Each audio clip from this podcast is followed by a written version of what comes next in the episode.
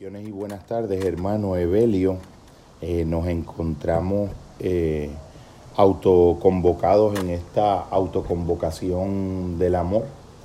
Eh, hoy somos dos tripulantes visibles de esta navegación y de esta aventura. muy probablemente nos acompañan desde, desde los espacios de, de la resonancia del sentido, del significado y los órdenes del amor y del alma, del espíritu. Eh, nos acompaña un camino invisible, nos acompaña una presencia radicalmente vertical que de algún modo nutre y sostiene, alimenta, favorece, eh, combustiona, moviliza eh, esta, esta, poderosa sensación de sentirnos impelidos a, vivir intentando la reflexión del amor, intentando la reflexión desde, un, desde una aceptación humilde de que eh, el intento de la posibilidad de una, de una definición de, un, de una constelación conceptual, cognitivo, afectiva y volitiva como la que es el amor, es un intento imposible y precisamente por esa eh, cualidad inherente, irreductible e invencible de imposibilidad, eh, se acentúa el, el valor, el intento heroico y quijotesco de vivir intentando esa imposibilidad la imposibilidad de alcanzar una,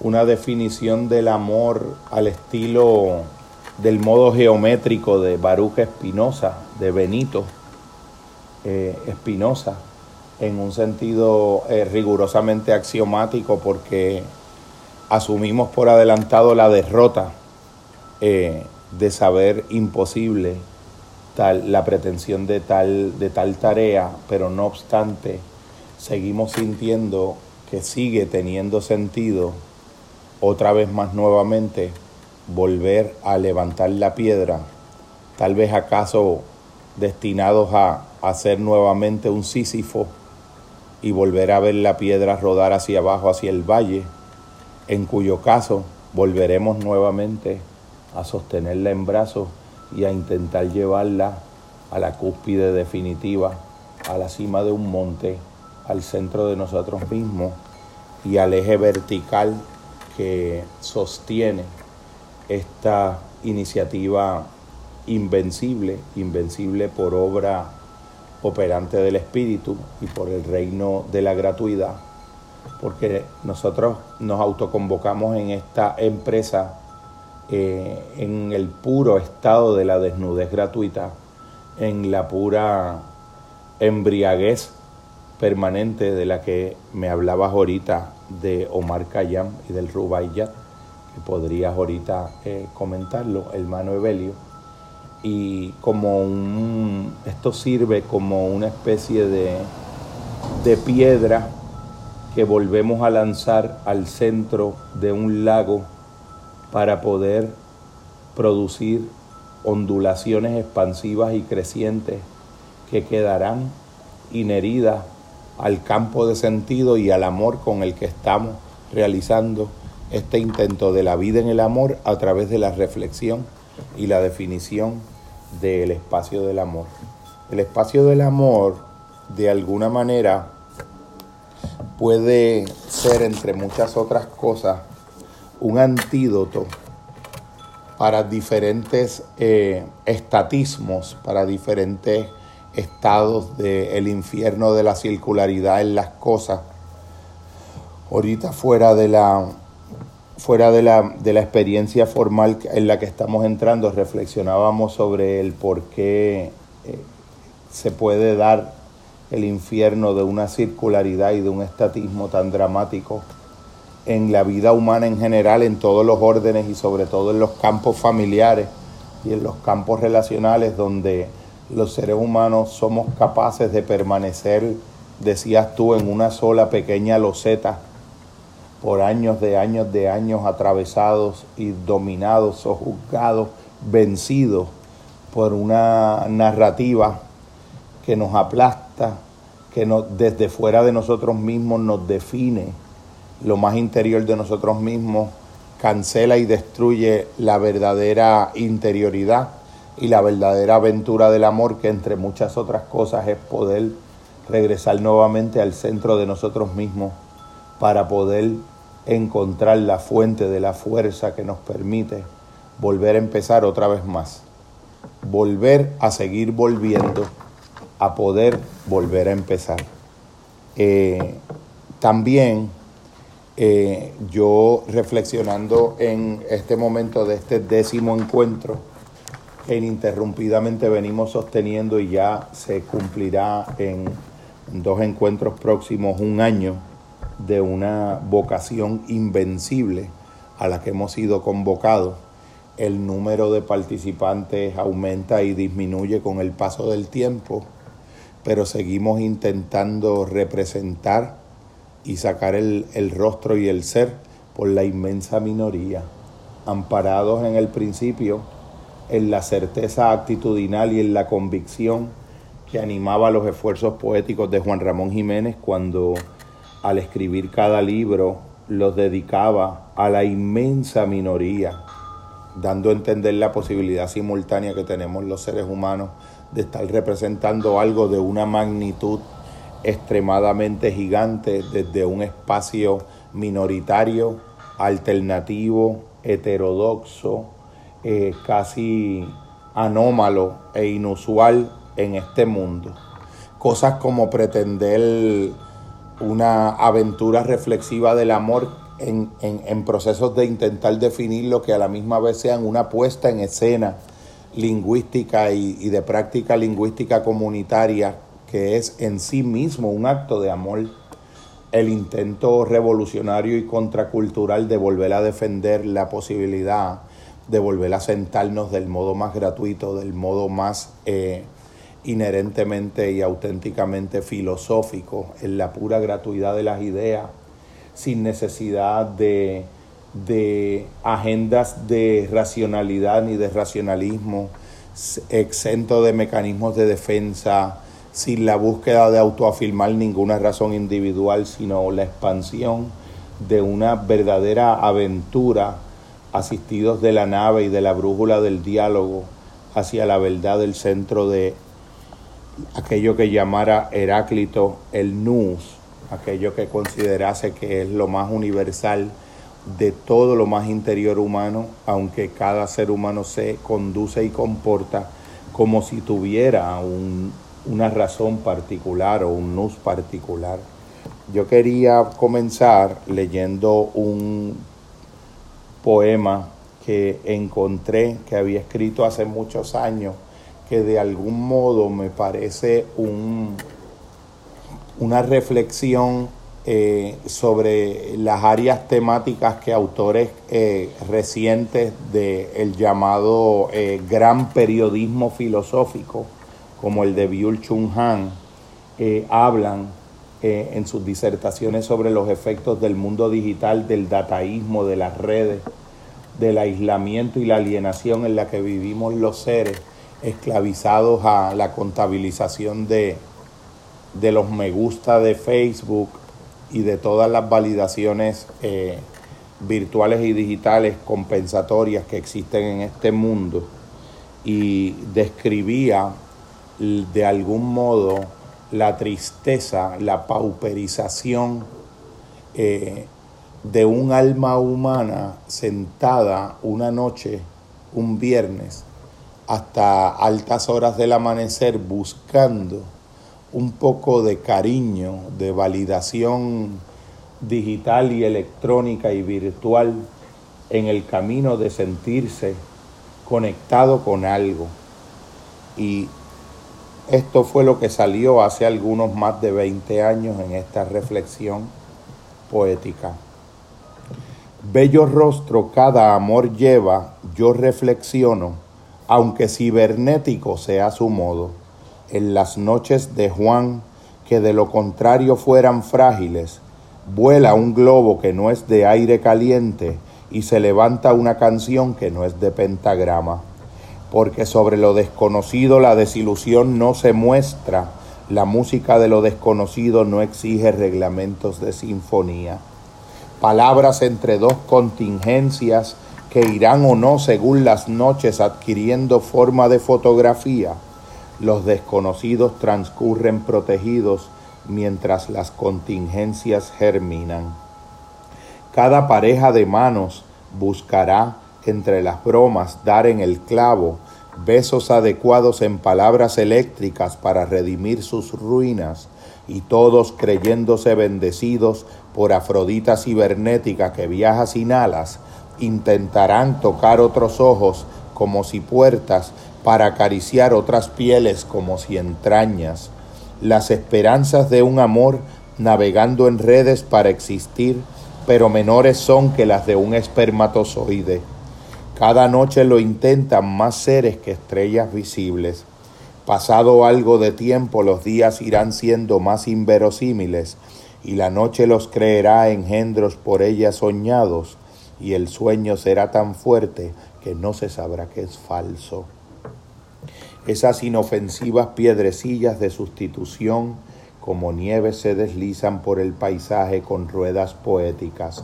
Recogen todo a su paso y lo incorporan e integran a su todo, y todo acaba color de inverosímil, bola de nieve que al principio pareció leve.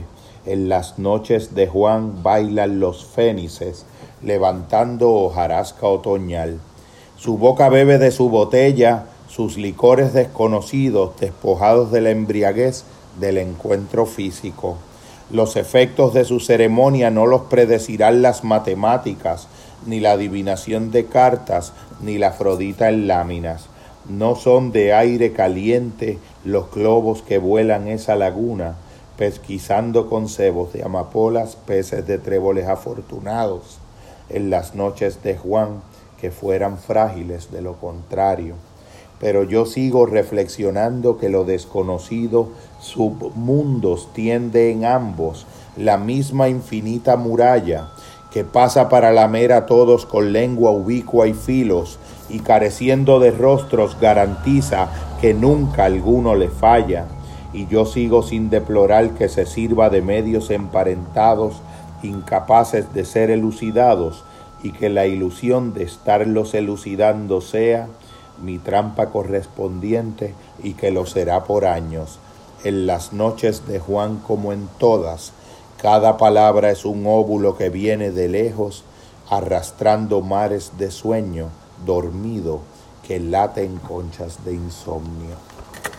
Bienvenido, Evelio, a este intento de asumir la experiencia del amor como una disposición y un acto de salto en fe al vacío, a asumir la vulnerabilidad extrema hasta el extremo de paradoja en que la propia vulnerabilidad se troca en fortaleza invencible, indecible, inefable, sublime. Bienvenido, hermano Evelio, a nuestro décimo encuentro de Seminario de Amor. Aquí estamos compartiendo. Aquí estamos compartiendo sé si quieras eh, compartir alguna provocación que esta introducción le presente a tu corazón. Definitivamente esta dimensión virtual que estamos viviendo hoy como fruto de la técnica este, no es eh, inocente, está muy lejos de ser inocente y básicamente eh, hay una cita directa de una figura tan significativa como lo ha sido el filósofo eh, y teólogo Raimundo Panicar de Cataluña, donde él decía que podía ver a Dios en todo, menos en la técnica, que no lo percibía en la técnica y sobre todo en este ámbito de carácter tecnologizante en el cual estamos, porque hay un trasfondo muy peculiar en esta dirección. Y el trasfondo peculiar en esta dirección es que la la técnica está anclada en un pensamiento instrumental. Eh, el problema no es si tenemos o no tenemos una laptop, el problema no radica si tenemos o no tenemos un teléfono inteligente, sino qué uso le estamos dando dentro de la dimensión humana particular y única de nuestros contextos. Y en esa dimensión particular, única, exclusiva de nuestros contextos, predomina una razón instrumental donde se concibe lo útil como aquello que este, implica un tener, no un ser. El verdadero sentido de la utilidad debe implicar también al ser. Es más, el ser es la esencia de la verdadera utilidad. Y por lo tanto hemos definido utilidad como razón instrumental. Y ahí es donde radica la esencia de la técnica. Es la dinámica que me trae el poema que eh, leíste.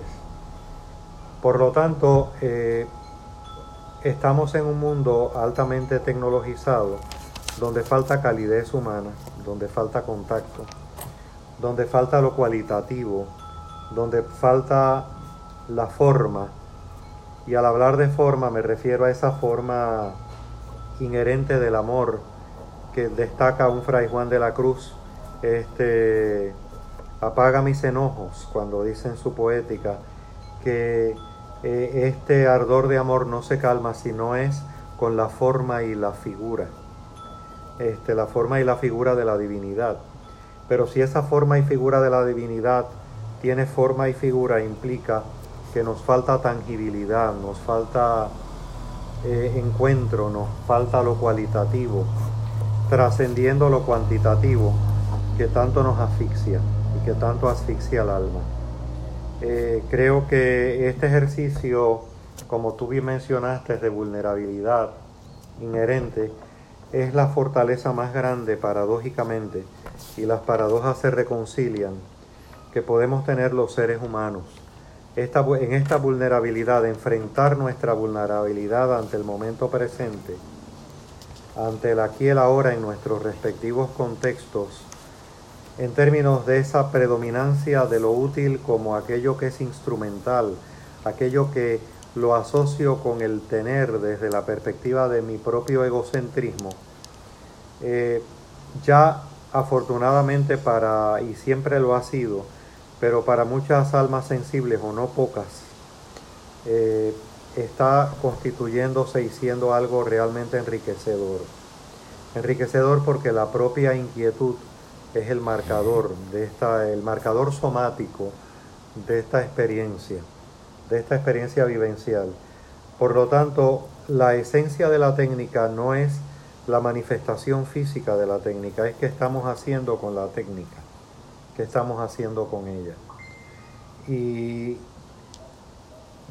trascender esa esencia de la técnica que está anclada en el comercio, en el capital, está anclada en los intereses creados, en todo aquello que se concibe como tener, como dijo el inolvidable Eric Fromm en su texto Cero Tener, el dilema de la sociedad contemporánea, que luego escribió en 1982, en la década de los 70 escribió Cero Tener, el dilema de la sociedad contemporánea.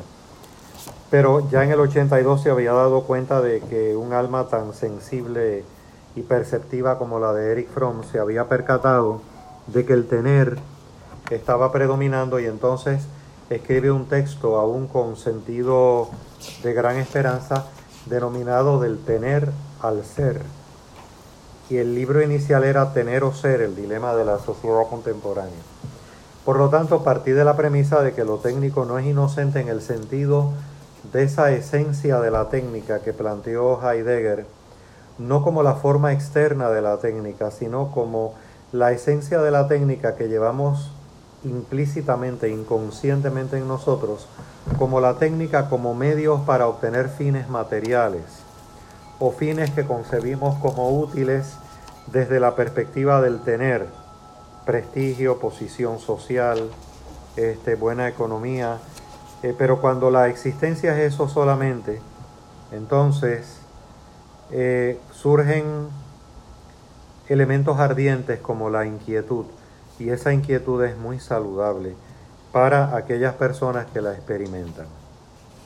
Yo quería eh, aprovechar cuando hablas de la técnica o tecné griega, eh, fundamentalmente eh, un, medio, un contexto para la producción o la manufactura de algo, sea ese algo, algo físico o sea algo pensamiento substancializado.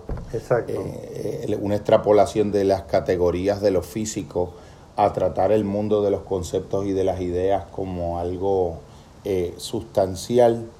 Quería eh, también que nos acompañara en esta heurística y en esta hermenéutica expansiva y permanente el autor Idries Shah que es un compañero maestro eh, del sufismo contemporáneo, eh, con, un, con un lenguaje eh, de tipo aforístico o de reflexiones calidoscópicas de un libro que de publicación de Paidós Orientalia llamado Aprender a Saber del que voy a extraer algunas breves lecturas eh, entre las dos primeras que voy a mencionar ahora, porque creo que eh, estas dos y algunas otras que voy a traer sirven un poco también para darle consistencia en una coordenada del discurso y en una coordenada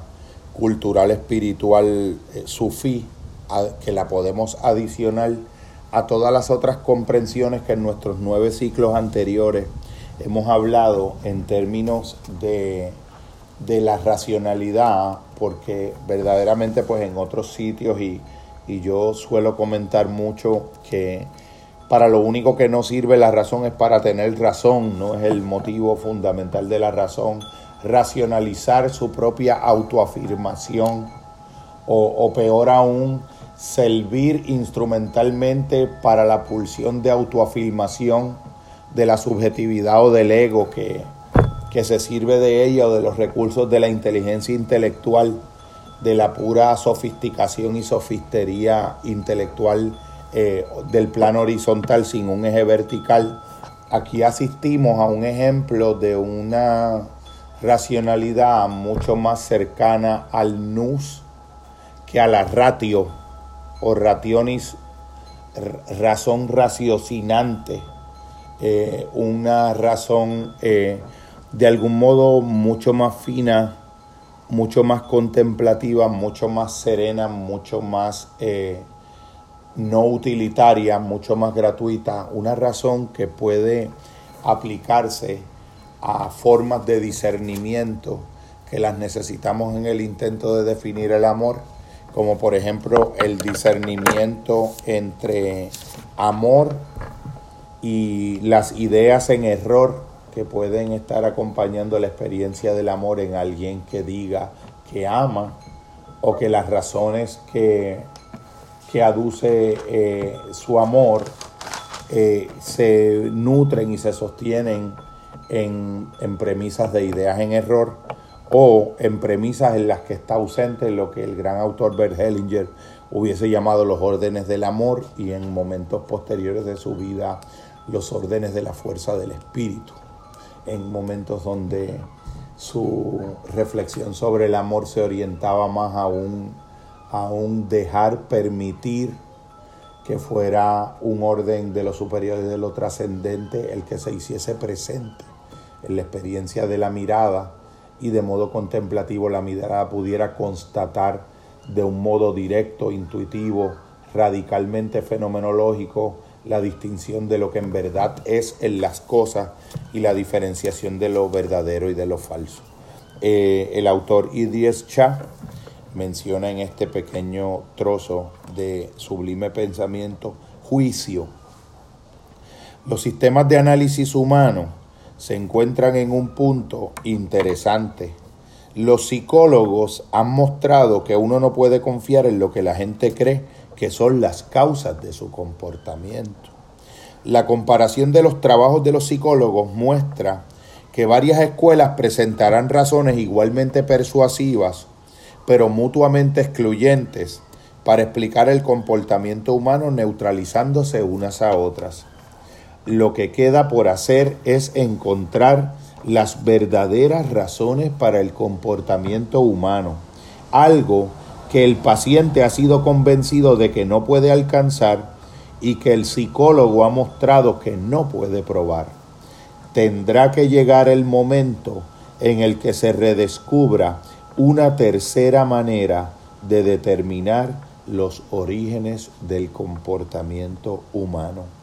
El único problema que esto plantea es que implicará un retorno a conceptos que el pensamiento actual encuentra difíciles de aceptar. Y el segundo trozo de pensamiento luminoso, la segunda piedrecilla preciosa, perseverar. La gente me pide constantemente que le diga cómo mantener su perseverancia. Pero si la persistencia no fuese ya su principal característica, ¿acaso preservarían, perseverarían en su búsqueda? Casi nadie conoce lo que realmente necesita. Por esta razón, el buscador insistirá en que se le dé aquello que imagina que necesita. Aún en el caso de que lo obtenga, te darás cuenta de que imagina que no lo tiene. Alguien tiene que dar un paso atrás para conseguir cierta perspectiva en el asunto, ya que el mundo está lleno de los remanentes de dos clases de personas exhaustas, quienes intentan obtener lo que imaginan que necesitan y quienes se han desgastado intentando proporcionárselo. Y, para ser un poquito abusivo voy a leer un tercer trocito que hace como una, una semántica trinitaria con esos dos trozos anteriores, el significado de la vida. El significado de la vida solo puede encontrarse si nuestros estudios incluyen cosas que la gente en general llama sin sentido y que por consiguiente no estudia, dejando así sus esfuerzos incompletos.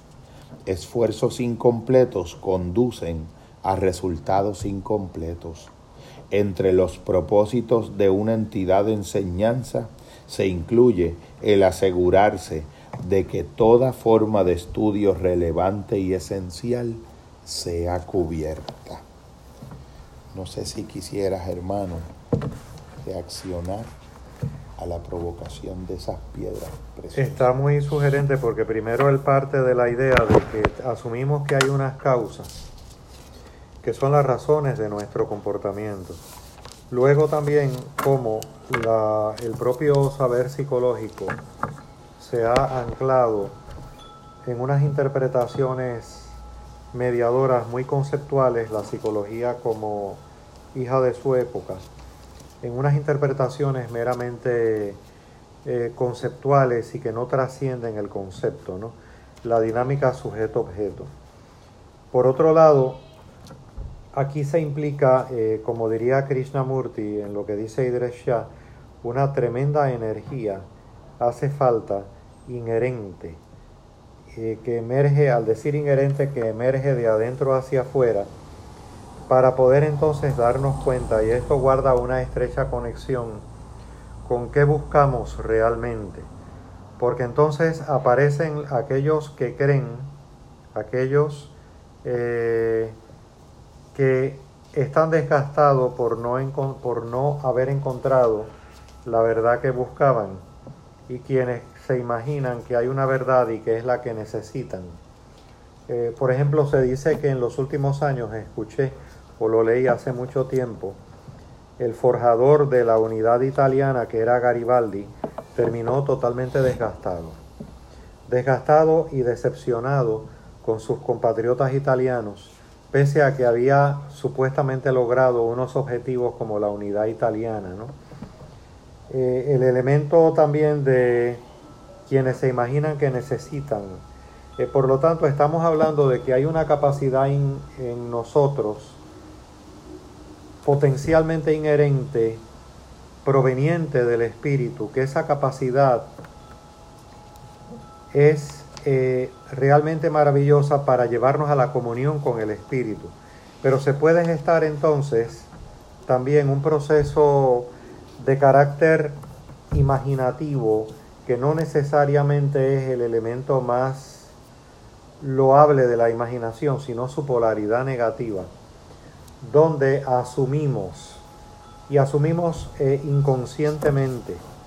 Y en esa asunción inconsciente que asumimos no podemos ver nuestras propias premisas inconscientes.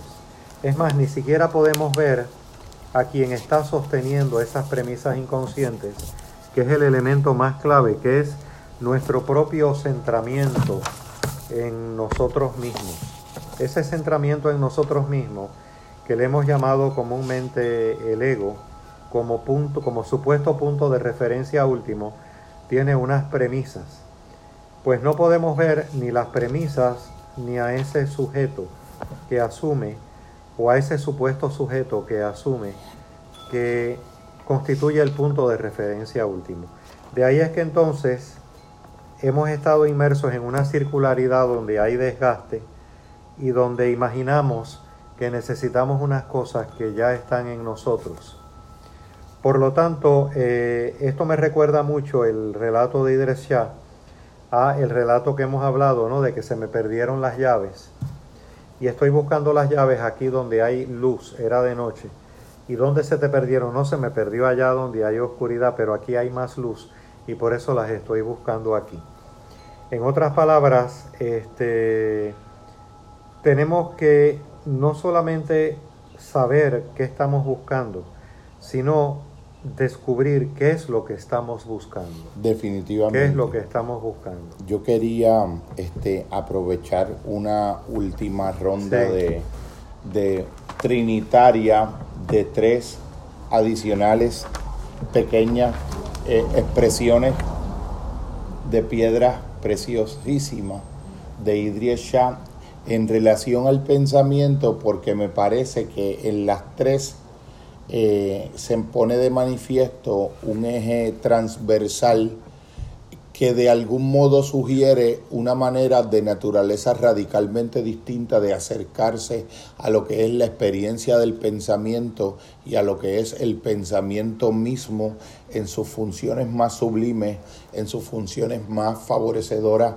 de la trascendencia y en funciones de interconexión y de intersección entre los planos y los órdenes horizontales de nuestra vida humana y de nuestra cognición y la posibilidad de los ejes verticales en ese punto interseccional de esos órdenes horizontales. Tienen que ver con el pensamiento. El primero, pensamiento. El hombre está acostumbrado a considerar el intelecto como una cosa consistente el pensamiento varía en intensidad, dirá, pero no en calidad. De hecho, existe una infinita gradación de calidad y percepción del propio intelecto. El erudito puede complacerse en la hipertrofia del intelecto, como un hombre que ejercita sus bíceps, ya que están ahí, y por lo tanto considera que deberían ejercitarse hasta el límite al descubrir que puede desarrollarlos mediante ejercicios. El pensamiento es algo mucho más efectivo y sublime. El sufí es alguien que se ha vuelto consciente de la armonía y las posibilidades del pensamiento, como el atleta que se percata de la armonía y plenitud del cuerpo, no como el hombre que ha descubierto algunas posibilidades de los bíceps y está obsesionado por ellos. El hombre con bíceps desarrollados, llevados hasta su máxima expansión mediante el ejercicio, aparecerá torpe y desmañado ante la mirada ordinaria. Así ve el sufí al erudito. Y los otros dos, pensamiento y propiedad sería el segundo. El pensamiento y la creencia se comportan como una propiedad inmobiliaria. ya que la creencia no tiene el aspecto, por ejemplo, de un trozo de terreno o una posesión, hay personas de todo tipo que son incapaces de darse cuenta de qué está ocurriendo en su interior.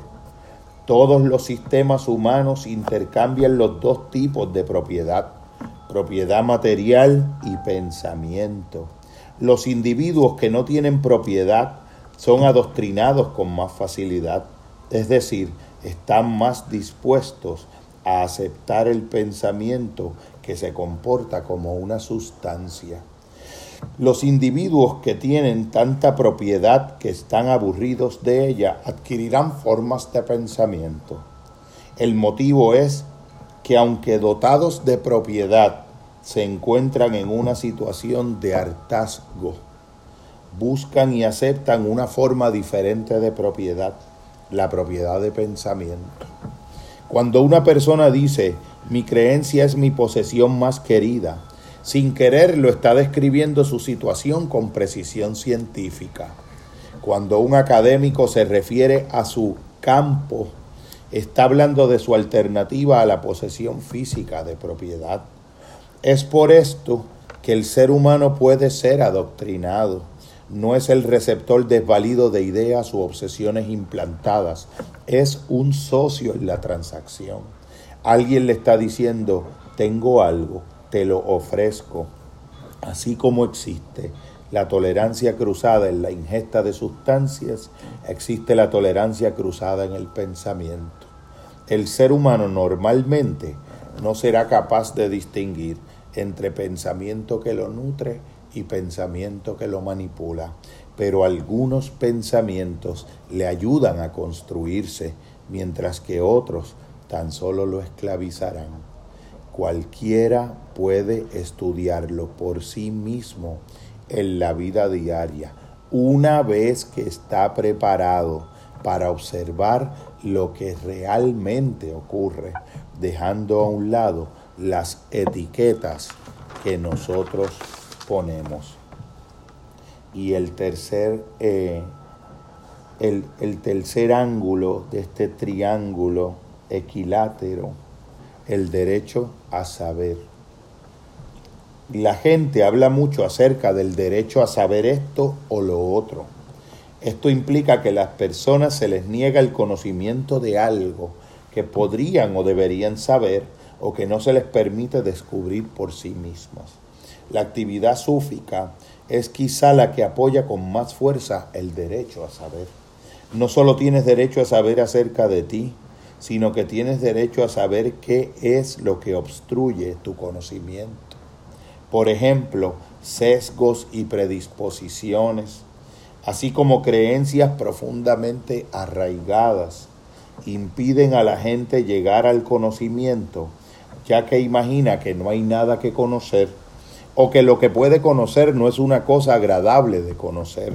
El derecho a saber también tiene que incluir el derecho a saber que hay algo que conocer.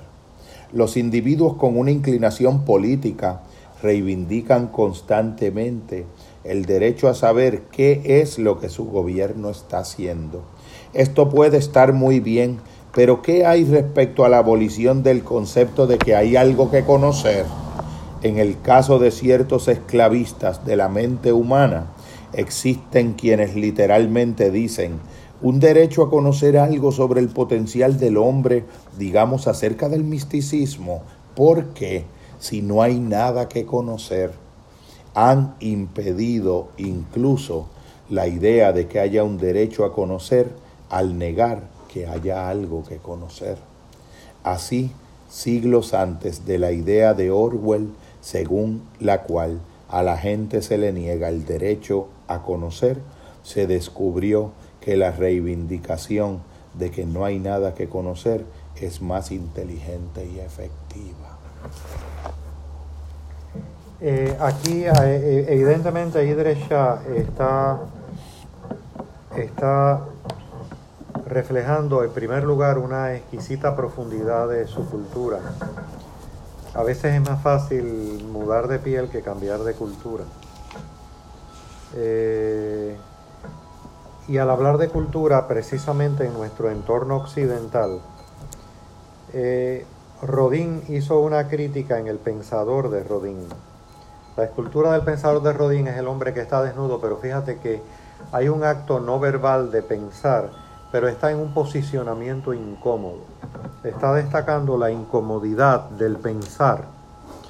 Eh, cuando una figura como en nuestras sociedades occidentales, eh, del ámbito pictórico como Edvard Munch, pinta el cuadro del grito, que es un grito de desesperación. No es solamente el grito de Edvard Munch desde la perspectiva de su dimensión de carácter personal y psicológico, sino que, puesto que hay un elemento social en nuestra mente, Edvard Munch, como acentúa, por ejemplo, una psicología social, el elemento del grito es el grito del ser humano occidental. El cuadro del grito no es el grito de Edvard Munch, es el grito del hombre occidental. Eh, la idea no es mía. Eh, hay una puertorriqueñísima llamada Elena San Pedro que estudió su maestría en, en creación literaria en Sagrado Corazón y tiene una novela, eh, la recomiendo, se llama La Víspera del Grito. Es la vida de Edvard Munch previo a la pintura del grito, pero a medida que vas viendo los capítulos te das cuenta de que, el grito de Edvard no es el grito de Edvard esa pintura donde aparece gritando, sino el elemento de que el grito de Edvard es el icono de la sociedad occidental.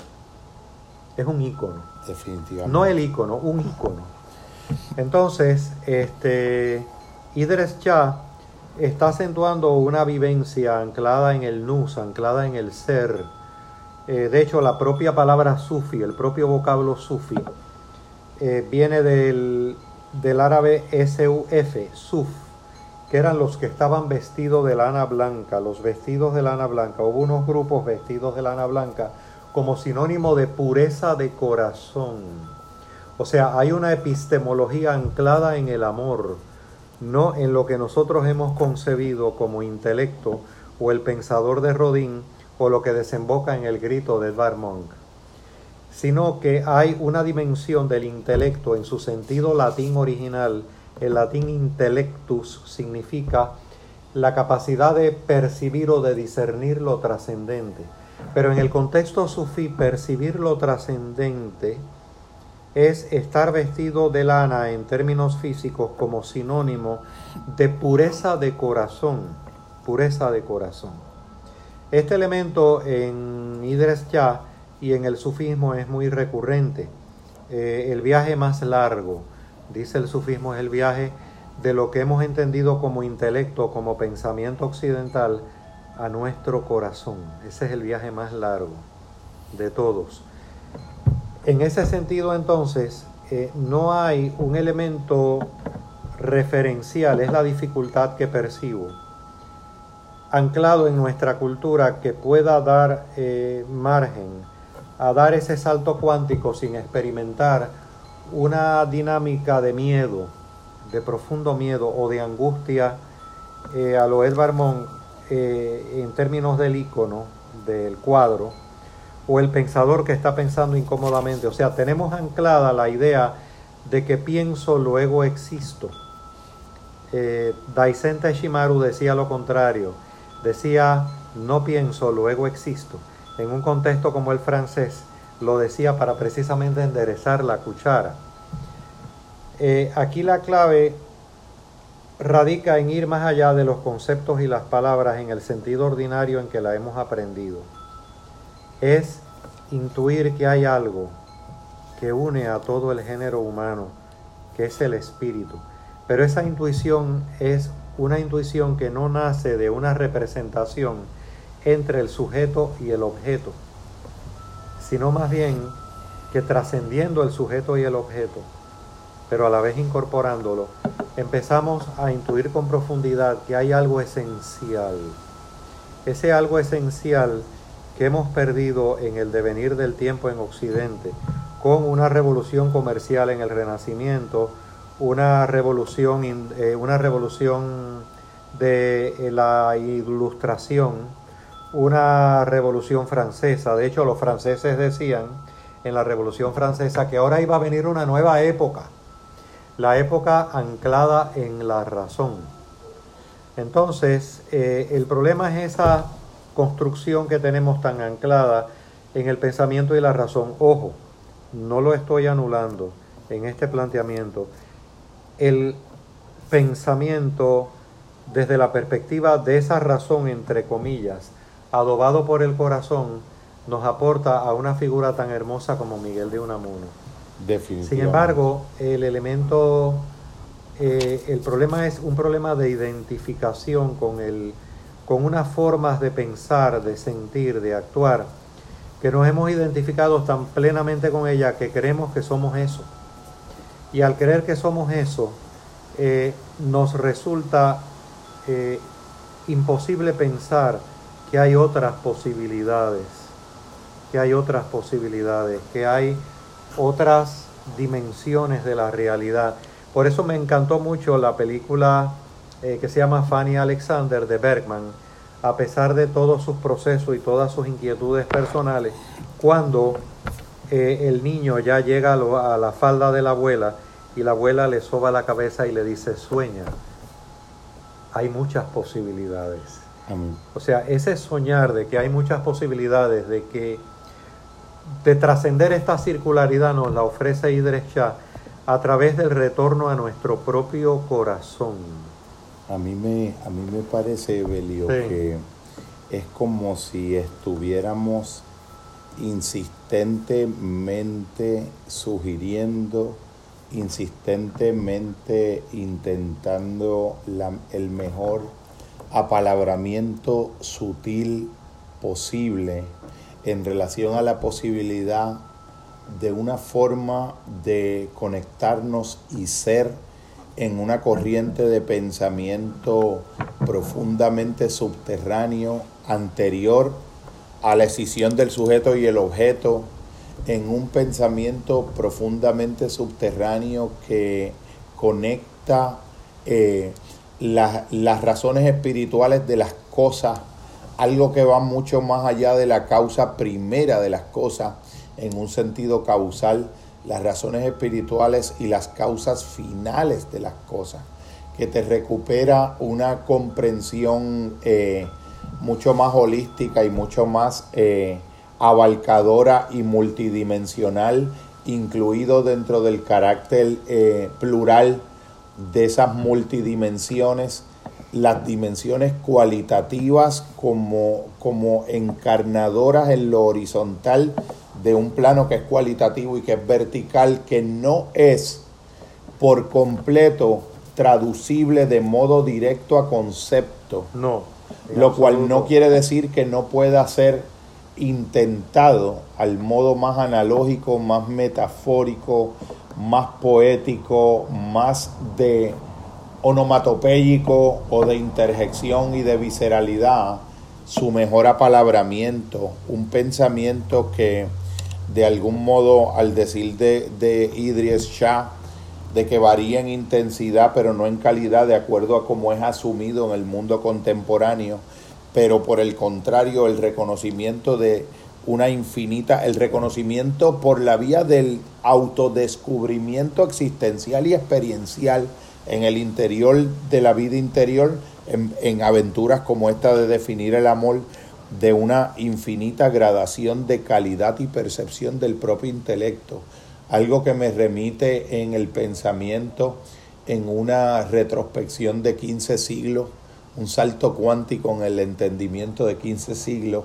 para llegar al siglo VI, al planteamiento de la oración en esa poesía sublime de amor y conocimiento de Isaac de Nínive, donde hace una alusión implícita, eh, epistemológica, exquisita, entre dos órdenes distintos de formas de conocer en la realidad, siendo uno de ellos la realidad de un conocer que surge como efecto de un estado de pura dispersión del intelecto en contraposición a un modo de conocer que puede mirar las cosas en un estado reunificado, devuelto a una forma de mirada original que sería el nus como un agente contemplativo en el proceso del entendimiento al mirar todas las cosas.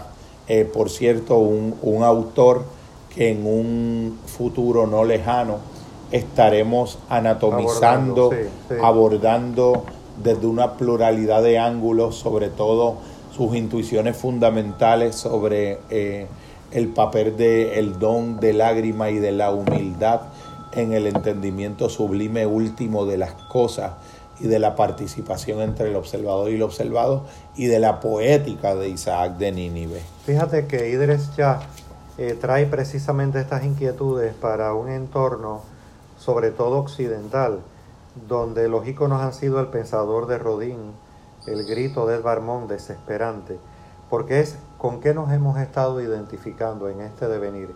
Hemos atravesado el tamiz de una revolución comercial, el tamiz de la ilustración eh, o de la llamada ilustración. Hemos atravesado el tamiz de la revolución industrial, ahora la sociedad tecnológica.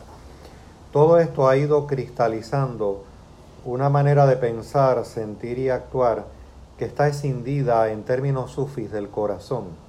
Curioso, la e, el dedo señalando hacia la luna en términos budistas del sufismo, en función del corazón, fíjate que hasta incluso plantea, deja abierta la posibilidad de que la labor del intelecto, entendiendo intelecto, un 70% de nuestro vernáculo es latín, intelecto viene del latín intellectus, que significa la capacidad de percibir lo trascendente en su sentido original etimológico. O sea, la capacidad de percibir la vivencia del corazón en términos sufíes. Por lo tanto, no está exento del juego amoroso de un camino con corazón el proceso de la misma filosofía, el proceso de las artes, el proceso de la historia, el proceso de la psicología. Lo que pasa es que en el devenir de Occidente ha habido una escisión de ese proceso. Ha habido una escisión de ese proceso donde el anclaje ha descansado en cualquier sitio menos en el corazón, en cualquier lugar. Pero qué hermoso sería, ¿no? Y esa es, por ejemplo, una obra como la de un Hermann Hesse, El juego de Avalorios. Hay una universidad ideal llamada Castalia que guarda relación con la castidad, pero la castidad espiritual se está refiriendo Hermann Hesse en el sentido de que hay juegos, juegos de interrelación entre las diversas disciplinas, pero los juegos son con corazón. ¿Qué persona con corazón más gigante que un Miguel de Unamuno, por ejemplo, en el ámbito de la filosofía, que nos puede parecer inicialmente denso, pero si vamos viendo su corazón, como cuando yo leí, por ejemplo, San Manuel Bueno Mártir, vamos viendo, veo su corazón y digo, qué ser humano admirable. Este, pero lo que pasa es que los diversos caminos, como por ejemplo el camino intelectual, ha tenido eh, una decisión de la, ha tenido una gran incapacidad en Occidente, y es que no ha estado conectado con su sentido etimológico, que es la capacidad de percibir lo trascendente. Entonces, ¿por qué acentúo lo cultural? Acentúo lo cultural no como determinismo, sino como un elemento de naturaleza muy obstaculizante para poder darnos cuenta a nivel humano porque nos hemos nacido, soy yo más mi circunstancia, hemos nacido en este contexto. Lo que para Idris Cha puede ser como beber agua fresca, para nosotros es algo traumatizante. Eh, es algo realmente traumatizante hablar de que hay algo más allá de meramente un sujeto que representa un objeto a nivel de la mente como una supuesta fuente última ontológica y epistemológica de conocimiento. Eh, de ahí es que tú has enfatizado tanto en tus libros eh, como aspectos como la hermenéutica, elementos como la, el existencialismo eh, y la fenomenología, relacionado a un énfasis en el aquí y el ahora de atisbar nuevas posibilidades. Eh, la problemática de Occidente ha sido ese desvirtuamiento de, su, de sus fuentes originales que también la tiene. La propia filosofía era amor a la sabiduría, era amor a la sabiduría. Entonces, eh, Idris Shah en aprender a saber se percata, él, él tiene eh, no solamente la vivencia, sino que mirando desde otra perspectiva cultural, y al decir otra perspectiva cultural no estoy hablando en el sentido clásico antropológico de cultura, sino como cultura como ser en el mundo. Cultura como ser en el mundo. O sea, él trae todo un trasfondo signálico en el buen sentido que le ha ayudado sin obviar los méritos de Idresha en decir, mira, esta es, esto es lo que yo estoy percibiendo, esto es lo que veo. Este, y lo veo no solamente con mi mente, lo veo con los tuétanos de mi hueso. Este, el, el serio problema, desde luego, que tenemos de Occidente es que nos hemos ido incluso de nuestra, de nuestra propia fuente, si vamos a la tradición misma cristiana. Pero precisamente todo se resume en la frase sufi de que el viaje más largo es el de la mente hacia el corazón. Definitivamente. Yo eh, cuando haces mención de palabras como hermenéutica, de palabras como existencialismo, eh, de palabras como fenomenología, también, que completaría como ese, ese campo interrelacional semántico de abordajes que, que levantan, que son capaces incluso de, levantar de un modo consistente y epistemológicamente legítimo un posible nuevo futuro y derrotero, un objeto nuevo para pensar la psicología, pensarla y resignificarla como en algún momento soñamos hacer, sobre todo cuando vislumbramos con tristeza el desierto cultural, el desierto filosófico, el desierto eh, auténticamente eh, psicoespiritual de aquellas indagaciones que desde un campo disciplinario como el de la psicología, con todas las posibilidades que tienen, quedan inhibidas y truncadas incluso en, en publicaciones que, se hacen públicas y que circulan dentro del circuito de, de los ámbitos presuntamente especializados, donde en realidad eh, los títulos eh, de estas eh, publicaciones no, no, no, son justamente honrados y reconocidos y legítimamente eh, validados y, abordados con, con el rigor, con la profundidad, con la veneración, con la sacralidad seria que, que amerita.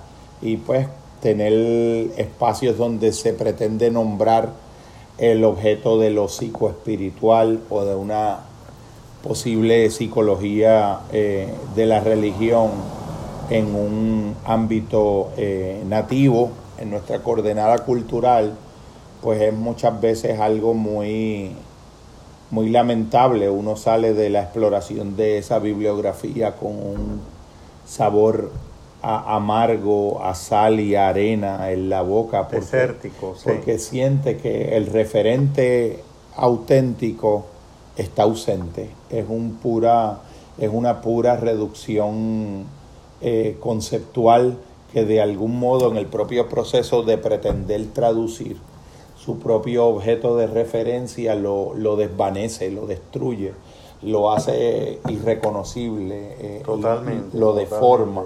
Entonces pienso yo que en, desde una perspectiva eh, de un intento de seguir reflexionando sobre el amor de un modo existencialista, donde el pensamiento, como decía anteriormente, eh, se conecta con sus corrientes más, más subterráneas que de algún modo enhebran por debajo eh, el sentido unitario, casi de monosustancia en el sentido espinosista eh, de todas las cosas entre sí, como si verdaderamente eh, la fractura de esa decisión sujeto-objeto fuera una ilusión óptica de la conciencia, al decir de, de Einstein. Esta reflexión sobre el amor se vuelve una urgencia porque de alguna manera eh, es, bien importante poder continuar esclareciendo y removiendo aquellos aspectos que obstaculizan una propia reflexión vivencial viva, valga la redundancia, una reflexión, un ejercicio del pensamiento donde el pensamiento y el compromiso radical con el amor a esta búsqueda de esclarecimiento eh, que por adelantado a veces es, eh, es, imposible, como decía al principio, al modo, axiomático, geométrico, espinosista. Sobre el amor no se puede hacer eso, pero sí se puede eh, de modo heroico y trascendente el, el intentar ese intento. Creo que es una experiencia que necesita, el terreno necesita ser purificado, dializado, eh, transfigurado, este alquímicamente metabolizado. Sobre todo, ¿verdad? Este terreno sociocultural de Occidente que vivimos, porque ya ni siquiera tenemos, eh, pienso yo, eh, un elemento estrictamente kantiano en términos de relación sujeto-objeto en la modernidad. Creo que más bien hay una especie de, de cripto-neocantianismo, de categorización. Por ejemplo, a mí me llamó mucho la atención eh, lo que tú me planteaste desde la perspectiva clínica, desde la perspectiva de consejería, eh, cómo eh, hay un elemento nominal en el ámbito mismo del DSM-5, pero ese elemento es descriptivo nominal eh, para señalar un aspecto, ¿no? Y también me, me llamó mucho la atención un día que tú me dijiste que hablando con uno de los participantes, pues ese participante quería saber definidamente cuál era su categorización y tú le dijiste, bueno, ¿qué hacemos con la categorización después de tenerla? Definitivamente. O sea, este, ¿qué hacemos con esa categorización? Ya, o sea, nuestra sociedad occidental no es ni kantiana, es cripto-neocantianista. Al decir cripto-neocantianista es que tiene una versión bien adulterada de Kant en términos de establecer una relación sujeto-objeto donde el objeto es representado en términos de categorías de naturaleza no relativa, sino vistas como absolutas por un sujeto que ni siquiera se percibe a sí mismo en la posmodernidad. Por ejemplo, la, la, este, la, capacidad de asumir la seriedad sagrada del intento de, conversar sobre estos temas eh, con todos los eh, con todas las oscilaciones que tiene que dar el pensamiento, con todos los esfuerzos de poder eh, intentar apalabrar fuera de, de, preconceptualizaciones previas, de poder eh, describir este intento con la frescura de cómo se va dando la experiencia, de poder de algún modo hablar de un, de, del intento de definir el amor como un ejercicio de pensamiento, pero no de un pensamiento inoficioso y estéril, sino de un pensamiento que es un ejercicio por el que vale la pena consagrar la vida, por el que vale la pena eh, vivir encarnado, por el que vale la pena el compromiso y el sacrificio. Un ejercicio de pensamiento que está mucho más allá de un mero divertimento intelectual, de un mero, eh, eh, de algún modo, afán eh, histriónico, burgués, de una especie de, de manifestación teatral, de una elegancia de pensamiento o de un pensamiento para lucir o para poder parecer apariencialmente algo que no se es, como decía el venerable catedrático doctor Francisco José Ramos, eh, en la universidad cuando nos disertaba sobre budismo y filosofía. Mencionaba a Suetonio como una intuición formidable que en, su, en el latín Suetonio planteaba que se simula lo que no se es y se disimula lo que se es.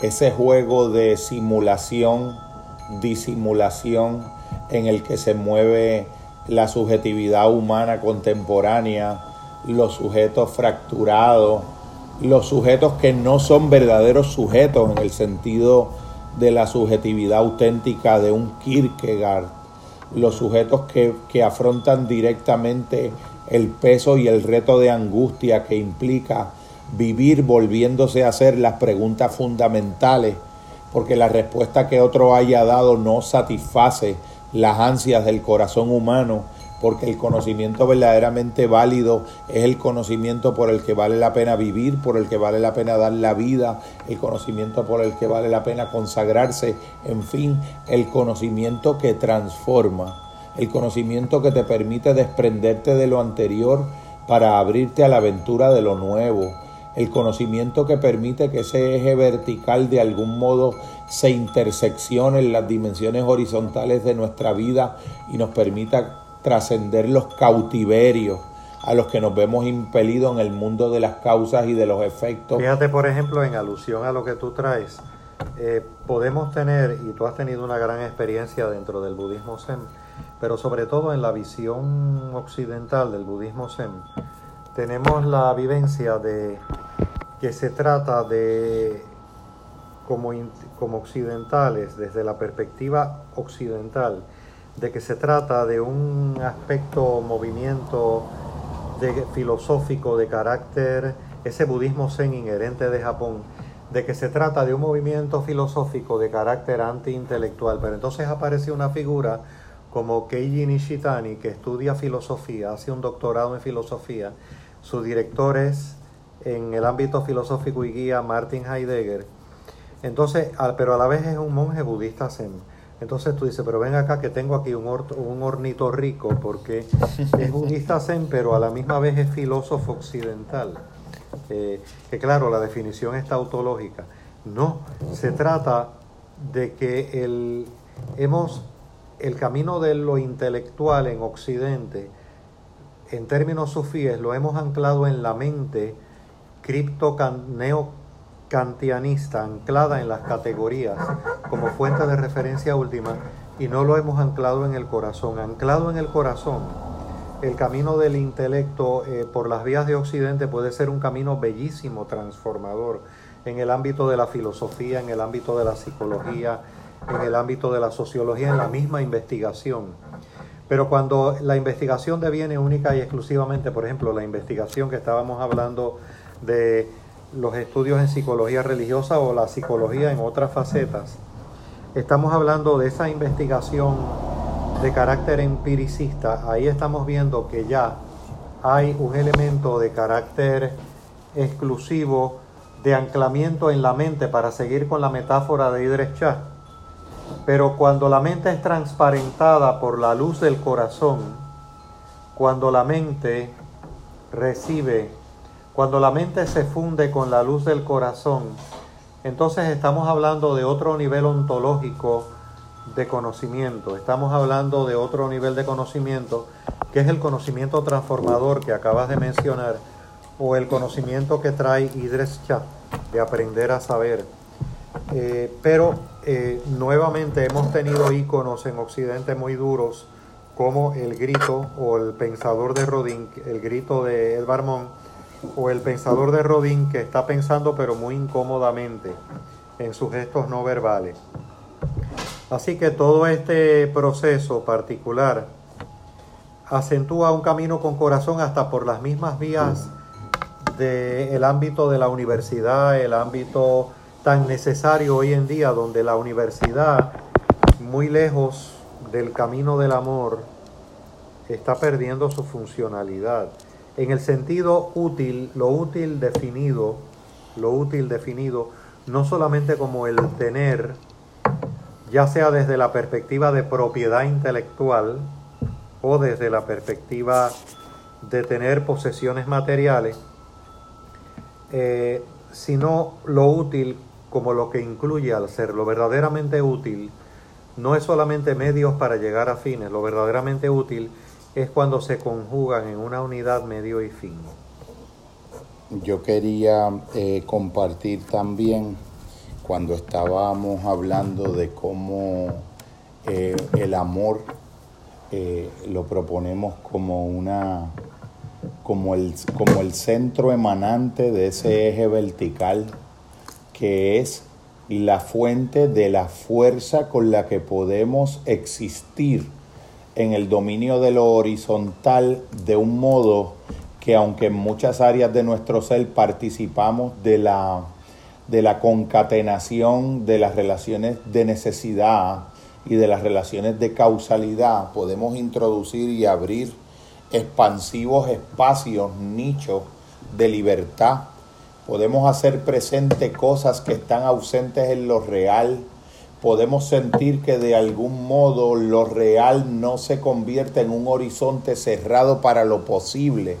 Y podemos seguir haciendo que haya cosas que lleguen a ser precisamente porque podemos decidir que así sea, porque seguimos teniendo un centro que no está determinado, es una fuente de lo que en la antigüedad remota oriental se hubiese hablado de lo que es lo incausado, de lo que es lo increado, de lo que es lo incondicionado. En el centro del alma del hombre sigue siendo posible una manera de romper, de traspasar, de atravesar ese espacio cerrado de las objetividades que en el entendimiento y en las cosas a veces nos hacen sentir oprimidos, cautivos en una objetividad que no nos permite realizar la experiencia de lo posible en lo real porque recibimos lo real como un determinismo que nos sojuzga, que nos asfixia, una interioridad que sigue siendo existencialmente capaz de dar una respuesta, que sigue siendo existencialmente capaz de dar una, una, hacer una diferencia en la realidad de las cosas y de seguir construyendo lo alternativo, algo que es una manera de, de porque sí, porque siguen existiendo las cosas que son en sí mismas siguen existiendo las cosas que no tienen un valor que lo tenga que necesariamente determinar un resultado específico X o un salario específico Y o una aprobación del populacho o del vulgo del mundanal ruido, de los ecos, de las validaciones externas. Volvemos que la idea no es mía, es de Mónica Caballé. Eh, en la sabiduría recobrada, la filosofía como terapia su libro, La sabiduría recobrada, la filosofía como terapia, es que el sentido de lo útil por Occidente anda por acá, por estos lares, anda muy trastocado. El sentido de lo útil está relacionado con lo que le llamaría Heidegger la razón instrumental o el pensamiento instrumental. Siempre medios para llegar a fines, siempre medios para llegar a fines donde ya como tú dices, hemos definido lo real, pero lo hemos definido como horizonte que cierra lo posible, esa razón instrumental. Exactamente.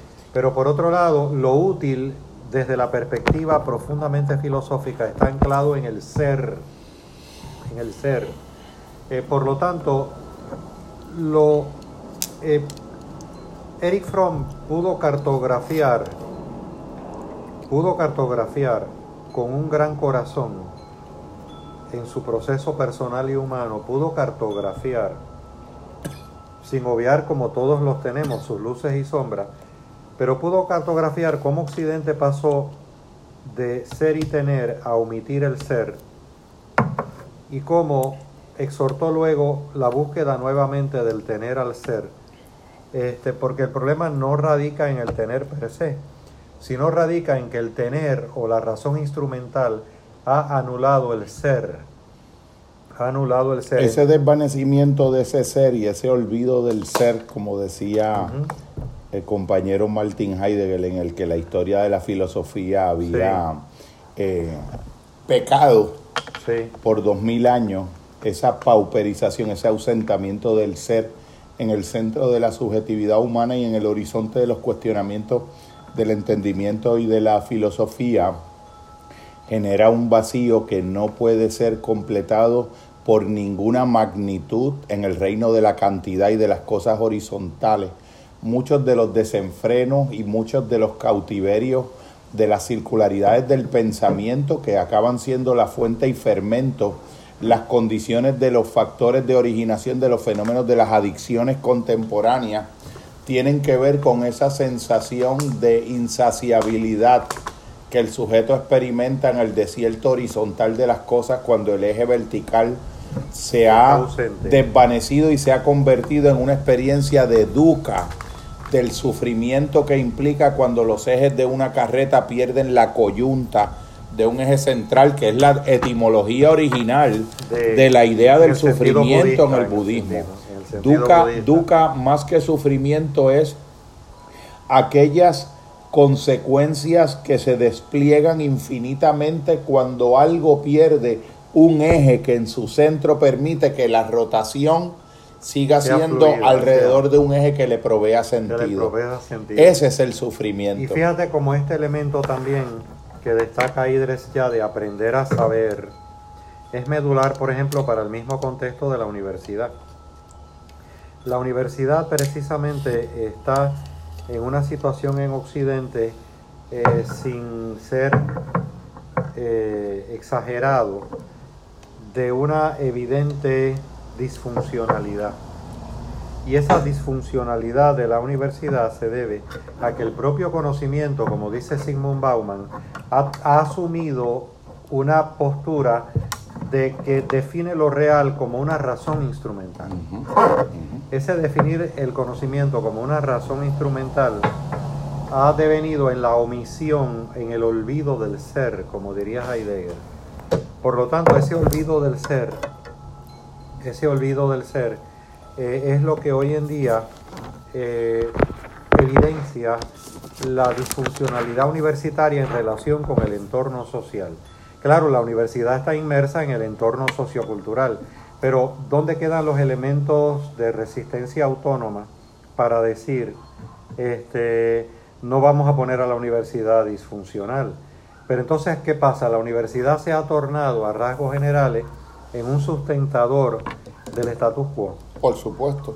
Y la psicología también, en algunas formas de ejercicio clínico, porque de alguna manera, entre muchas otras cosas, el amor puede ser esa fuente de esa fuerza en el centro de la subjetividad y del misterio de la persona humana que permita recuperar el ser y que permita recuperar la posibilidad de ir más allá de ser un receptor pasivo que sencillamente sobrevive y vive el efecto de una historia que parece determinarlo, de una historia en donde quedamos poseídos de, de entretelas y capas y capas narrativas en las historias de nuestra familia, en las historias de nuestra identidad. Tú me preguntabas eh, anterior a, nuestro encuentro, ¿cuál, qué, qué, razón había cuando tú examinabas de modo, en una mirada forense, en un intento de percepción intuitiva, penetrante, adamantina, contemplativa,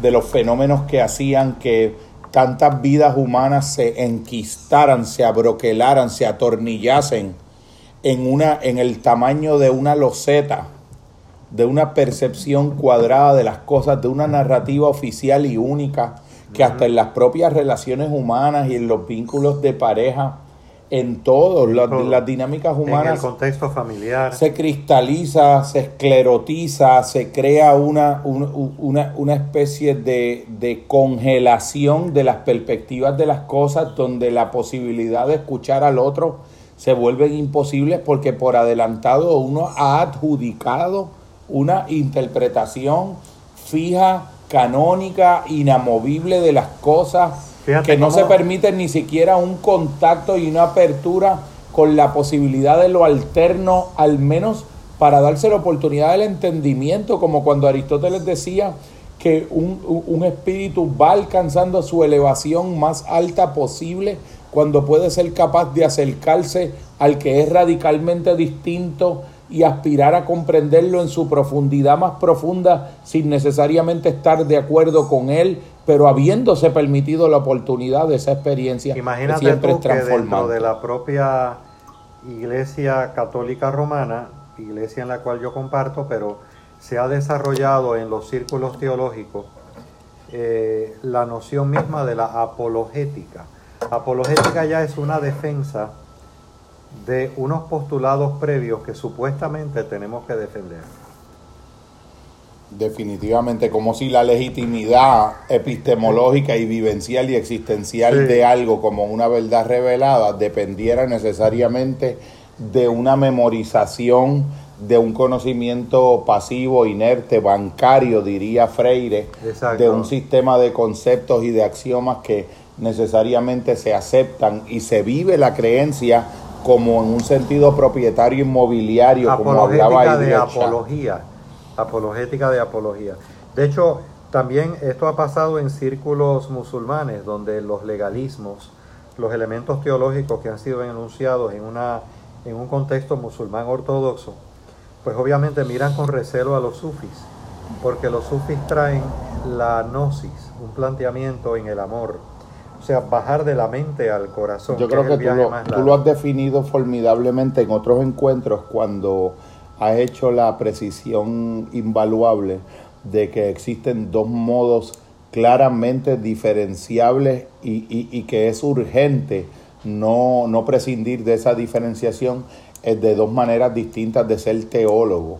Ser teólogo en el sentido de alguien que aprende un ejercicio de disertaciones filosóficas y un sistema de nomenclaturas y de conceptos en contraposición con un ser teólogo en el sentido más radical, existencial y vivencial de una vida contemplativa de oración, en, en, en, en, el inquirir permanente del alma de unos misterios y en el abrirse permanente del alma a la revelación de una gracia operante que le da un conocimiento y una experiencia de la realidad de las cosas antes de la dispersión del intelecto, porque existen teologías que también pueden ser estado de dispersión del intelecto. Totalmente, la misma noción. Y es algo diferente. La misma idea de apologética viene de apología, o sea, yo tengo que supuestamente aprender a defender algo que se defiende por sí mismo. Eh, entonces hay una contradicción inherente desde una gran sutileza buscando caminar con el corazón. Eh, de hecho, intellectus en latín es la capacidad de percibir lo trascendente en su sentido etimológico. Yo creo que la relación entre amor y transformación, si nosotros eh, viéramos, por ejemplo, lo que es obviamente la, la una de las grandes traiciones de nuestra cultura al espíritu humano ha sido la manera tan salvaje en que se ha delinquido con el concepto del amor semánticamente y la manera en que el amor se ha ensuciado de un modo casi tan insalvable que con el amor habría que proponer a, veces hacer lo que con el concepto de Dios prácticamente abolirlo y crear una, una forma de nueva de, de, construcción de un referente diferente en el entendimiento por lo lacerado y más nociado que se encuentra.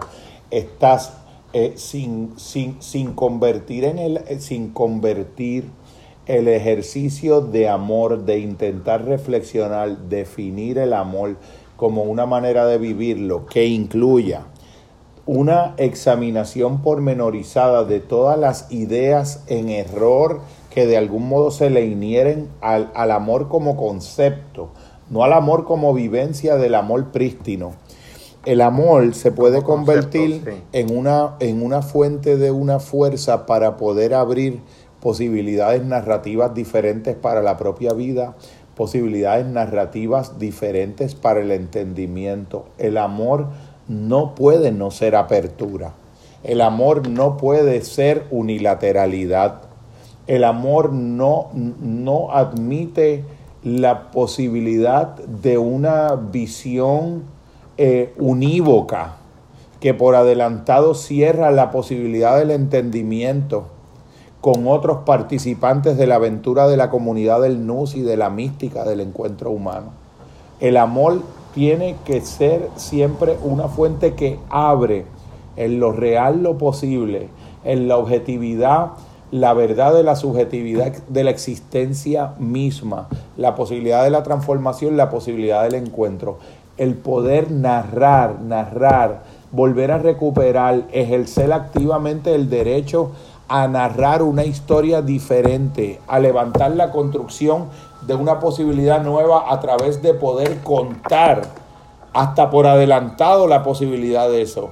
Ese elemento de en todo momento poder volver a ser de nuevo, poder llegar, como decía la formidable e inigualable Ana Arendt, la capacidad del ser humano de darse a sí mismo nuevos inicios. Nuevos inicios porque sí, nuevos inicios por la misma razón por la que la primera persona que escaló por primera vez la punta más alta del pico más nevado del monte Everest, cuando le preguntaron por qué subiste el monte Everest y dijo, porque está ahí, porque se me metió en el medio y el sentido de mi vida es subir montaña. Eso lo recuerdo de un compañero que le fascinaba mucho, un condiscípulo de 30 años atrás, escritor puertorriqueño eh, Pedro Cavilla, que conversábamos mucho sobre esto, sobre esa, esa fascinación de un hombre en, con la naturalidad en la que en una entrevista dijo que él subió el monte Everest sencillamente porque estaba ahí, porque sus, el sentido de su vida era escalar montañas que se resistían a su escalada. Y esa resistencia que la realidad le oponía, él la quería abrir con su libertad. Él la quería abrir con su decisión comprometida, con su capacidad de decidir todos los días, volver a decidir, volver a subir la montaña en cada momento desde donde se encontraba. No existe la posibilidad de que el amor sea una experiencia autocontenida, una experiencia cerrada, una experiencia que deja de ser mandálica en el sentido celular de lo que es lo mandálico, en el sentido de una membrana que abre y cierra, que se permeabiliza a lo que queda afuera y deja entrar lo más valioso, lo más luminoso y lo más nutritivo del afuera en el adentro y que se comparte hacia el afuera. Sin la experiencia de ese encuentro, que una de las formas de encarnarlo es el diálogo, es la aventura compartida del pensamiento. El gran divino Platón ya decía que la filosofía es un diálogo del alma consigo misma. La oración también lo es en un sentido diferente. La amistad también lo es como un amor en un sentido diferente. El amor de la pareja también puede serlo en un sentido diferente. Los romanos trabajaron mucho con la noción de amicitia, de la amistad. Definitivamente. La, la, la, complicidad del corazón en la virtud, decía Aristóteles. Para ser amigo hay que ser virtuoso, porque el que, no, el que no vive enamorado de la virtud y de su cultivo nunca podrá tener amigos, a lo sumo va a tener cómplices, va a tener relaciones de utilidad mutua, de reducción instrumental, donde cada uno es un medio para un fin del otro y viceversa. Un vínculo que va a durar lo que dura la agenda compartida de la complicidad que tienen en común hasta que se cumpla.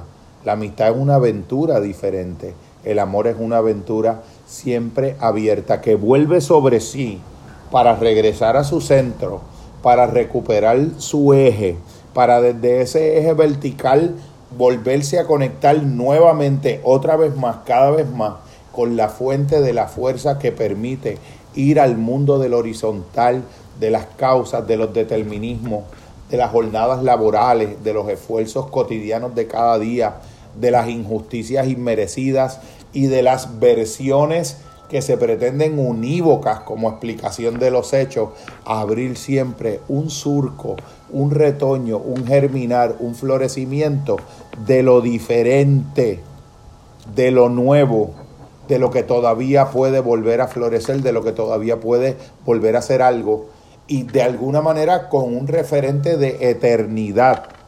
Algo, algo que, que llevado hasta sus últimas consecuencias más paradojales y más crísticas, hasta la muerte misma trasciende.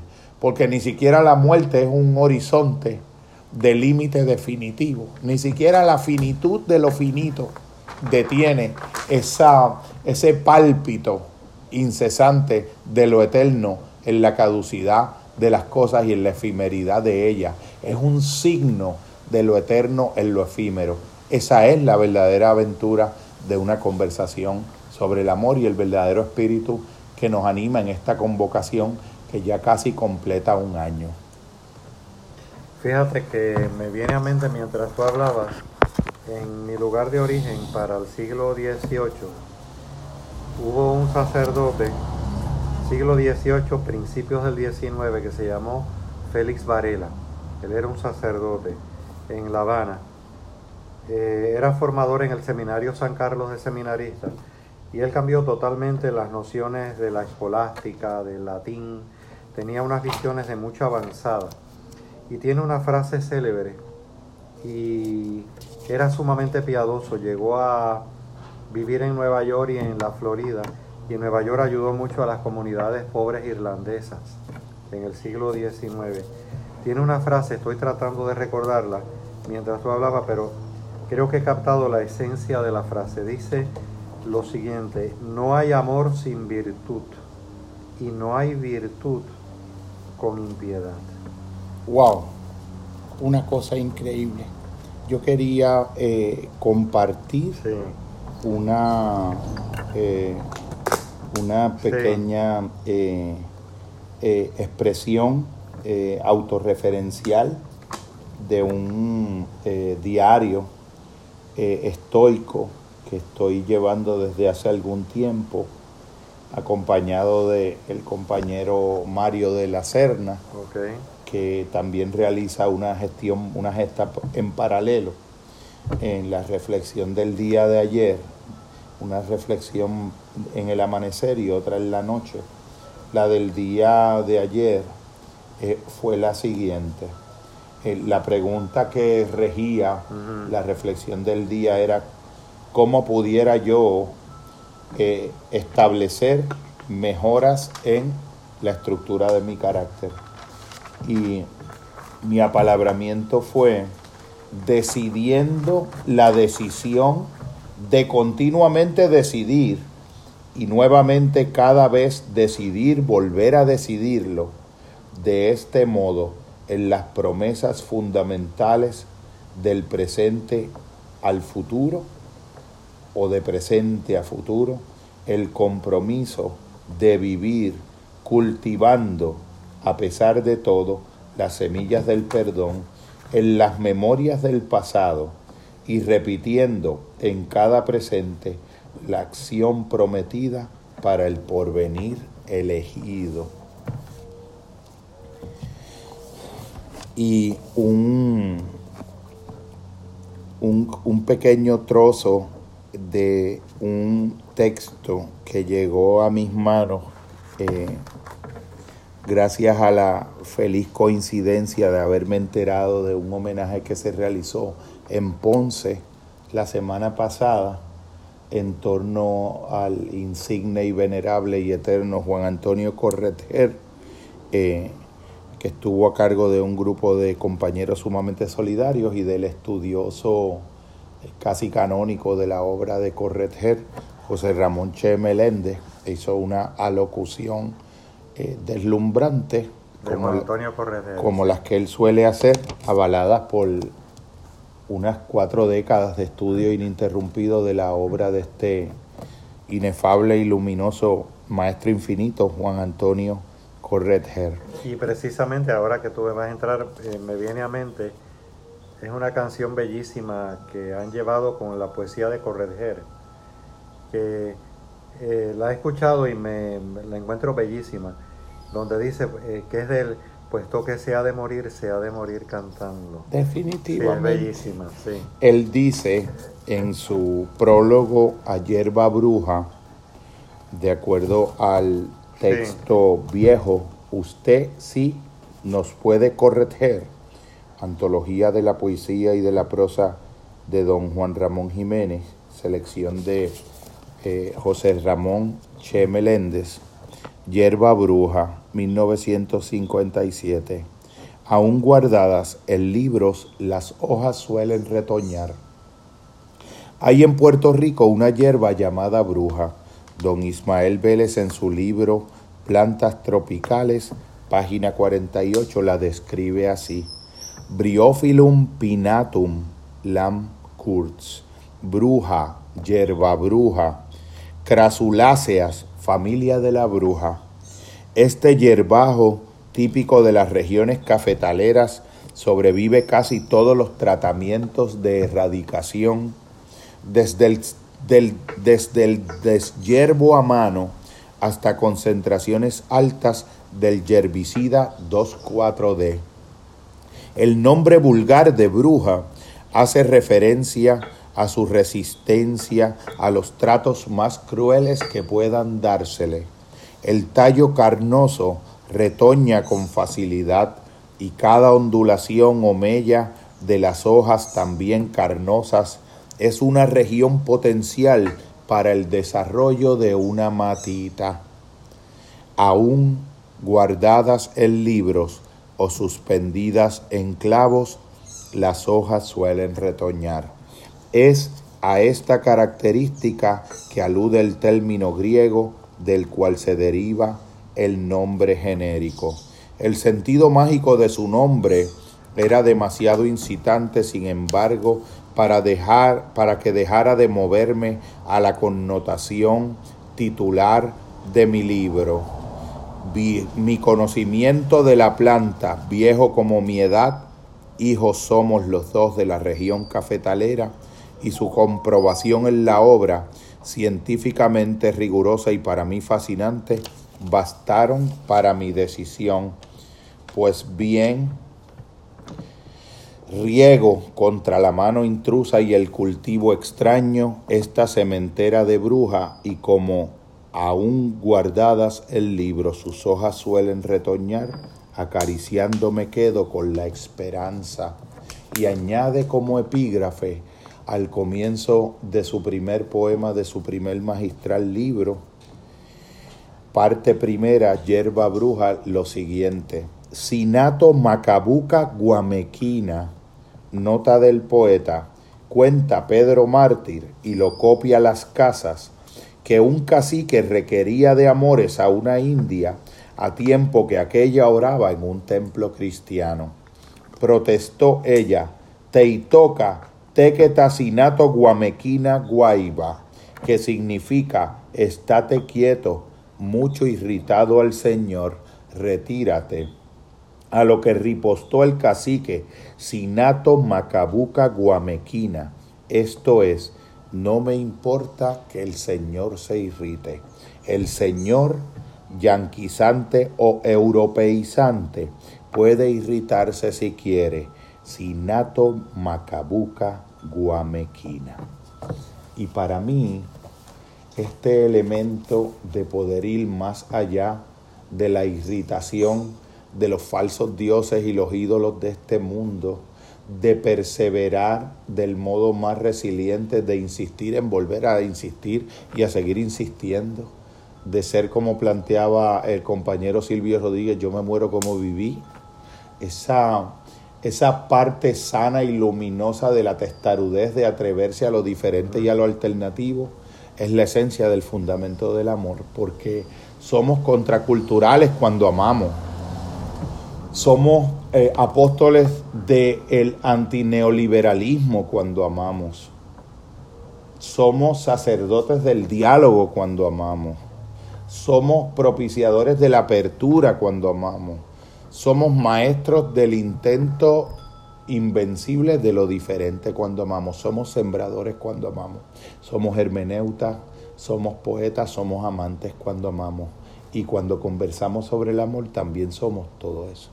No sé si quisieras en este momento de cierre apalabrar tú, hermano, el cierre de esta maravillosa experiencia que hemos tenido hoy, que nos ha enseñado un poco un acercamiento de eso que ya decía el principito de lo esencial, que es invisible a los ojos. No hay nada más opuesto al amor que el ejercicio irresponsable y azaroso, caótico e inconsciente del poder. El verdadero amor es lo más opuesto a ese poder. Es lo más opuesto. Me llama mucho la atención la contraculturalidad. Somos contraculturales cuando amamos, porque eh, no es la tendencia inherente a, como diría Foucault, el orden de las cosas. Ese orden de las cosas no contiene esa, esa savia del amor, esa savia del amor. Eh, yo creo que es asombroso ver en este mundo donde muchas veces, eh, para usar una frase quizás un poco estereotipada, pero los poderes de esta tierra están tan vigentes como siempre. Es asombroso ver cómo emerge la contracultura, emerge eh, la posibilidad del cambio. El cambio siempre está ahí, ¿no? En alusión directa al Tao de que el espíritu del valle nunca muere. El espíritu del valle nunca muere. Eh, no es un proceso eh, realmente fácil, pero precisamente me viene a mente el principito que lo acabas de mencionar cuando dice, eh, teniendo un dibujo en la novela del principito, donde dibuja una estrella y dibuja un desierto y entonces dice, este es el paisaje de la tierra más hermoso y más triste del mundo. La estrella como contraste en el dibujo del principito del desierto y el desierto como contraste de la estrella, ¿no? La estrella en el tarot como la, la, la signalización de lo alterno, de lo diferente, de las posibilidades, versus el desierto que es el orden de las cosas, lo establecido. Y no es posible la multiexpresividad del amor. Eh, no es posible cancelar la multiexpresividad del amor si verdaderamente es amor. No es posible cancelarla si verdaderamente es amor. ¿no? Eh, pienso que a pesar de los pesares, el, el amor es la, sigue siendo la clave, es el objeto de nuestro seminario. Y recordando una frase, una reflexión de Martí, eh, el individuo, ese ser humano había fallecido y falleció bien, bien fallecido, pero le gritaron al oído amor, amor, amor tres veces y el muerto resucitó. ¡Wow! ¡Qué maravilla! Mi tía mi amada tía Milagros, eh, hace algunos, algunos días, cuando yo trajera eh, los árboles de roble, nativo de los campos de aguas buenas, donde fui a buscarlos y los trasplanté aquí frente al patio de la casa en un homenaje trinitario eh, al amor y a los seres invisibles de nuestro mundo que nos acompañan. Y ahora bajo el signo de luz y de metáfora de un árbol, me dijo, eh, eco de aquel planteamiento de José Martí, bueno, mijo, ya tuviste el hijo, ya escribiste el libro y ahora sembraste el árbol, ¿qué falta? Y entonces yo en aquel momento le respondí algo que aunque verdadero, juzgo ahora incompleto a la luz de esta experiencia, yo le respondí que ahora lo que falta era sentarme en serenidad y regocijo a contemplar la manifestación lenta de los frutos. Pero debía haberle añadido para que la frase alcanzara su felicidad perfecta, debía haberle añadido que a esa experiencia lo que le faltaba era poder seguir por todos los días de mi vida hasta el final intentando hacer posible esa misma experiencia para los demás, intentando hacer posible el mejor equivalente en cada vida a la que sirva y con la que me relacione, de que cada vida humana pueda existir en este mundo sin haberse ido, sin haber completado la tarea de tener un hijo de, de la manera en que se entienda, de escribir un, libro y de sembrar un árbol. Y en el espíritu de el amor que fue, que es y que será, que atraviesa todas las cosas desde un eje vertical de misterio, que garantiza la continuidad de lo verdadero y lo que en el amor ha sido, que porque en el amor ha sido no puede dejar de haber sido, es la fuente misteriosa de su eternidad, ese amor que es el intento de lo imposible y de lo diferente, acaso en el centro de nuestra alma el único poder verdadero posible, que vive y existe en el misterio sagrado del centro de toda persona humana, como una semilla potencial que siempre espera la luz, el agua y la tierra fértil, reclamamos la fuente de la fuerza del amor como el centro que hace posible la posibilidad misma de narrar una vida diferente, de narrar una historia diferente, de poder volver a darnos nuevos inicios y poder hacer ser siempre criaturas nuevas, poder tener siempre nuestro segundo nacimiento y no vivir la tragedia del hombre contemporáneo, como dijera el maestro Eric Fromm, la tragedia de morir antes de haber nacido. Celebrando la vida, cerramos este momento de, este encuentro, hasta nuestro encuentro once próximo, onceno. Gracias hermano por la experiencia y por acompañarnos acá y a todo lo invisible y lo visible que nos acompaña y nos acompañará en el camino.